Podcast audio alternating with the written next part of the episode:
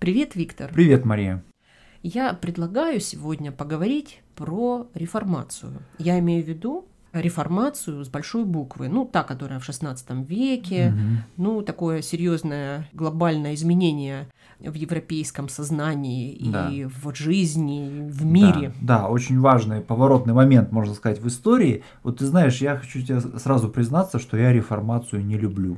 Потому что я считаю, что, в общем, все э, беды современного мира так или иначе произрастают из реформации. Прекрасно. Значит, нам будет о чем поговорить, потому ага. что в целом к реформации ученые, да, исследователи относятся как к некому очень важному явлению, угу. да, и выводят оттуда, ну, многие важные моменты современной жизни. Угу. И поэтому очень интересно, что ты тебе она не нравится. Ну, вот да. мы давай сейчас все это обсудим. Давай. Так, смотри, значит, ну прежде чем обсуждать, мы давай вернемся к тому, что надо понять, что такое реформация, ну, да, именно да. с большой буквы.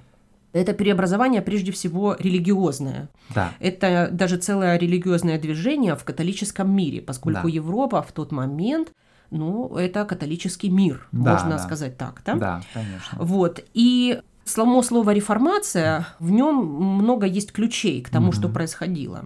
Да.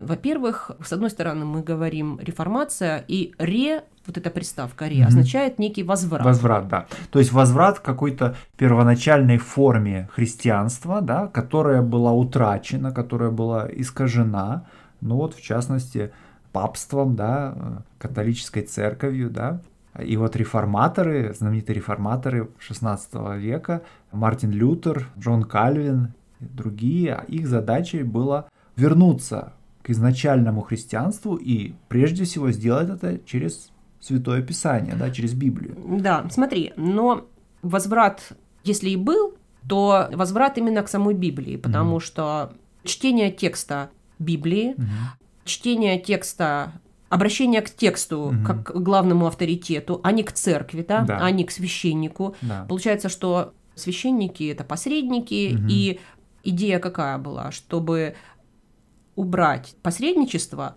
и обратиться напрямую к самому священному писанию. Да, да. И получается, что для реформации важна идея того, что каждый верующий на самом деле может быть священником, выполнять функции священника, да? Да. А, ну смотри, но с другой стороны, надо же вспомнить, что Библия-то на тот момент была на латыни, да. а латынь не была даже разговорным языком угу. масс верующих. Конечно. Поэтому отсюда вытекает следующий шаг, который как раз вот не был реформацией, как возвратом да. к старому. Это было что-то совершенно новое. Безусловно, да. То есть сама идея перевести Библию с латыни, то есть священного языка, на разговорные языки, ну вот в частности Лютер, как известно, перевел Библию на немецкий, да. В этом было с точки зрения католиков, католической церкви что-то такое святотатственное. Да, это нахальство, да. это совершенно, это совершенно не в русле понимания того, как должно быть правильно в тот момент, да? Конечно, да, но это одновременно делало, тем не менее, Библию доступной вот более широкой массе населения. Да, и поэтому уже теперь можно понять, что не нужно специально учиться mm-hmm. на священника, да, да не, это не отдельная важная категория населения. Священником может быть каждый, член общины. Да. Каждый член общины может быть угу. священником, выполнять эту, эту роль, если да. необходимо будет. Да, ну видишь, здесь, конечно, есть элемент такого упрощения с нашей стороны, потому что то, что ты говоришь, это так называемая радикальная реформация. Вот анабаптисты, то есть предки наших современных баптистов, вот они, безусловно, исповедовали все те вещи, которые ты говоришь в то время как Лютер и его последователи, они были более как бы консервативны, то есть там до отмены священников полностью дело не дошло, но, безусловно, роль церкви как посредника, безусловно, сократилась. Да, вот это самое такое mm-hmm. главное, да, mm-hmm. в чем состоит реформация. Да. И Теперь давай же вернемся к вопросу. И почему тебе реформация так не угодила? Почему она тебе не нравится? Ну, если кратко отвечать, то потому что реформация была моментом утверждения религиозного индивидуализма. Но я знаю, что слово индивидуализм для тебя это ругательное слово. Да, безусловно. Понимаешь, то есть, конечно, здесь мы наблюдаем какое-то освобождение человека, индивида от внешнего авторитета. Вот смотри, слово освобождение получается здесь, с твоей точки зрения, это не достоинство, угу. а наоборот какая-то потеря, да? да? Хотя само слово освобождение в современном мире трактуется как положительное слово. Да. Но я тебе попытаюсь объяснить сейчас, почему я считаю, что этот вот э, момент был роковым на самом деле, да? Смотри, значит, вот Лютер и прочие реформаторы говорят, что мы, конечно, христиане, да, мы верим в Бога, но мы не верим в понятие чистилища, например, которое утверждает католическая церковь. Или мы верим в Бога, но мы не верим в э, понятие догмат о непорочном зачатии Святой Девы. Опять же, один из католических догматов. Или мы верим, но мы не считаем что католическое место богослужения является какой-то важной частью веры, да? То есть смотри, получается так, что да, мы верим, угу. но вот что-то мы угу. не принимаем. Да, да и вот... постепенно мы отбрасываем одно за другим какие-то стороны вот того, что составляла собой католическая вера. Да? То есть это первый шаг, да? да? То есть сначала происходит утверждение индивидуального права человека верить так, как он считает правильным, угу. да?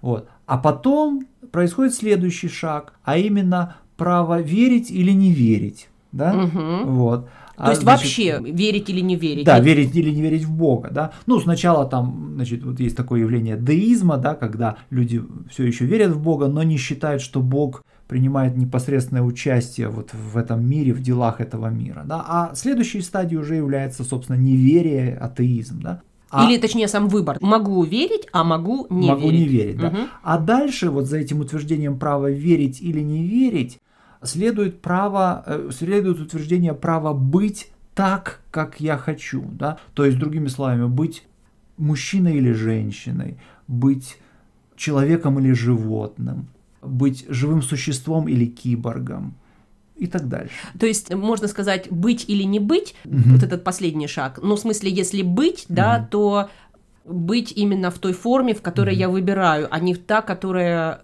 предназначена мне обществом да. или как-то диктуется мне Богом, да? Да, то есть получается, что Конечно, первые, первые, так сказать, э, шаги реформаторов были попыткой приблизиться к Богу, в этом нет никакого сомнения, но в результате их действий мы пришли к ситуации, когда во главу угла вознесен не Бог, а индивид. И это его абсолютное право на все да, утверждается, да, право определять себя так, как он хочет. То есть Бог в итоге будет замещен индивидом, безусловно, да. И можно сказать, что в этом смысле Лютер, конечно, так сказать, того не желая, вступил на ту наклонную плоскость, да, по которой вот история западного мира катилась последние пять столетий. Интересно, но вот у меня есть к тебе такое возражение mm-hmm. или вопрос. Mm-hmm. Вот когда мы говорим про наклонную плоскость, mm-hmm. мы определяем направление, да? Mm-hmm. Это очень похоже ну, ровно на то, что Получается, когда мы говорим прогресс, угу. мы видим одно направление, и мы считаем, угу. что мы идем в сторону улучшения. А когда наклонная плоскость, это та же самая идея, только в, ну, в другом направлении, да, по наклонной ну, да. плоскости вниз. Ну да. И понимаешь, мне кажется, что с одной стороны это упрощение, а с другой стороны это такие жалобы постоянные, а, скажем, поколения, которое уступают место следующему поколению, mm-hmm. говорят, раньше все было лучше, ну, и мы да. теперь катимся по наклонной плоскости. Да, да, да. А вот, а в принципе-то никто никуда не катится, да, mm-hmm. мы меняемся, mm-hmm. и то есть это утверждение, конечно, спорное ну, по конечно. поводу наклонной Я плоскости, понимаю. и поэтому мы пока сейчас вот на этом остановимся, потому что у меня еще второе возражение. Ага. Понимаешь, дело в том, что Лютер изначально, когда он э, стал ну, не то чтобы он запустил реформацию, mm-hmm. нет, он вначале же этого не планировал. Ну да, конечно. Хотя с, именно с его действий, да, он mm. дал толчок. Да. Он э, что делал? Он же был не против вначале, да, а вот когда мы говорим про реформацию, mm-hmm. мы говорим про рождение протестантизма, mm-hmm. да. Слово протест заложено в этом понятии. Mm-hmm протест против, да? Да, да. Но дело в том, что вначале-то Лютер был очень за, да. и его за заключалось в следующем. Он был профессором богословия, да. ну, может быть, не бог весть каким, там, угу. конечно, где-то там с точки зрения римского папы, в захудалом каком-то там, значит... Немецком мест... городе. Немецком да. городе, да. Там в приходской церкви да. вот он вывесил свое понимание того, что нужно изменить. Да. И вот мне кажется, что здесь очень важно понять, что изначально Лютер он же внутри этой церкви, и он за эту церковь. Mm-hmm. И он предлагает то, что он не придумал это сам, он не был каким-то гением, кого что-то озарило. Угу. Эти мысли витали уже не один десяток лет в католическом мире и не только в среде какого-то там немецкого захудалого угу. духовенства, угу. а и там среди кардиналов да, угу, римского папы. Да. И эти идеи были, и были как бы соборы, которые пытались как-то что-то реформировать, но как-то это не удавалось, да, да. все как бы оставалось как прежде. Угу. И вот мне кажется, что сама форма того, что угу. некий выскочка ну, да, да, взял, вот как-то возразил этому да, папе, да,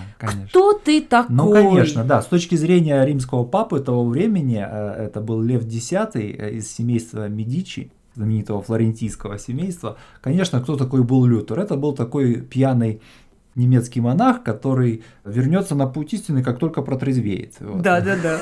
Вот. А он не возвращается. Ну да, да, да конечно. И именно вот э, то, что его тезисы, его mm 95 тезисов не приняли, соответственно, вызывает реакцию Лютера, а я все равно прав, да? да и вот в этот момент рождается протест, конечно. а не тогда, когда Лютер вот решает высказать ну, эти да. идеи. Да. И вот эта наклонная плоскость для меня Почему спорно? Потому угу. что за реформацией ведь начинает следовать контрреформация. Да. И с одной стороны, можно сказать, что реформация против контрреформации и контрреформация против реформации. Mm-hmm. Да, вроде бы само слово говорит да, контр. Да, да. Но в действительности они делают одно и то же, только mm-hmm. разными способами. Да. Контрреформация начинает mm-hmm. бороться с реформацией mm-hmm. тем, что она те преобразования, которые реформация предлагает более радикальным mm-hmm. способом, mm-hmm.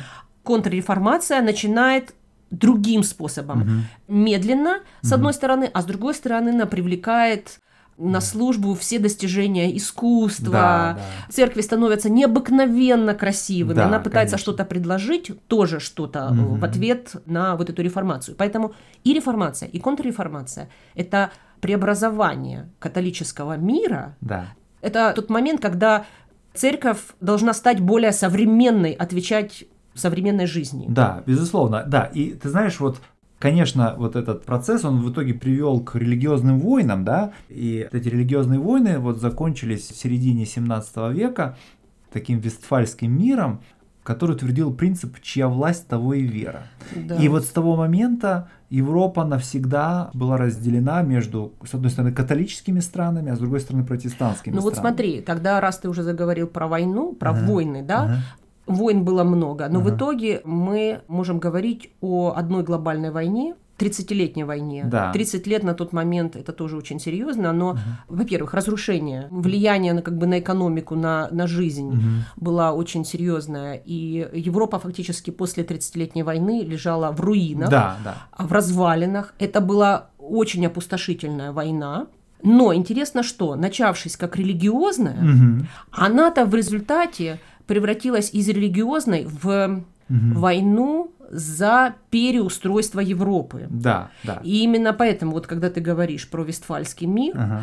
ты говоришь про то, что Европа изменилась. Угу. Но она изменилась в результате этой войны. То есть, начавшись именно как, как религиозная война, католики против протестантов. Протестантов, да. В итоге... Она превратилась в войну между великими державами, да, безусловно. И мне кажется, что э, ключевой момент этой войны, это э, когда католическая страна Франция вступает в эту войну на стороне протестантских государств против католической коалиции испанских и австрийских Габсбургов. И это означает, что уже не соображения религиозные, да, а именно политический интерес выходит на первый план. И именно вступление Франции определяет исход этой войны, то есть Габсбургам не удается восстановить свою власть над протестантской Европой в результате этого. И с момента окончания этой войны Европа остается впоследствии на протяжении столетий разделенной во-первых, на католическую и протестантскую часть, а во-вторых, на серию государств, которые фактически вот национальные государства, да? Ну, прото, да? Да, прото-национальные государства. Смотри, да. получается, что реформация в итоге стала инструментом mm для переустройства Европы. Да, и вот если ты меня спросишь, есть ли все-таки что-то, что я нахожу позитивным, ну я прям вот э, прям удивляюсь, то, если, наверное, это, если есть. Э, это как раз связано вот с тем, что реформация способствовало тому, что возникла Европа как некое многообразие национальных культур, как некая множественность, угу. да, которая, конечно, мне очень дорога, да, вот э, я бы так определил бы позитивное следствие реформации. Да, несмотря на то, что этот период да, закончился вот такой разрушительной войной, mm-hmm. которую сравнивают с Первой мировой войной. Да. Некоторые авторы, некоторые ученые говорят о том, что первая война вот такого мирового масштаба mm-hmm. это была именно в 17 веке. 30-летняя, 30-летняя война. Да, война. Mm-hmm. Но, безусловно, Европа вышла совершенно другой из этой mm-hmm. войны. Ну, можно сказать, что она в каком-то смысле родилась из нее. Да. Ну, пока. Пока.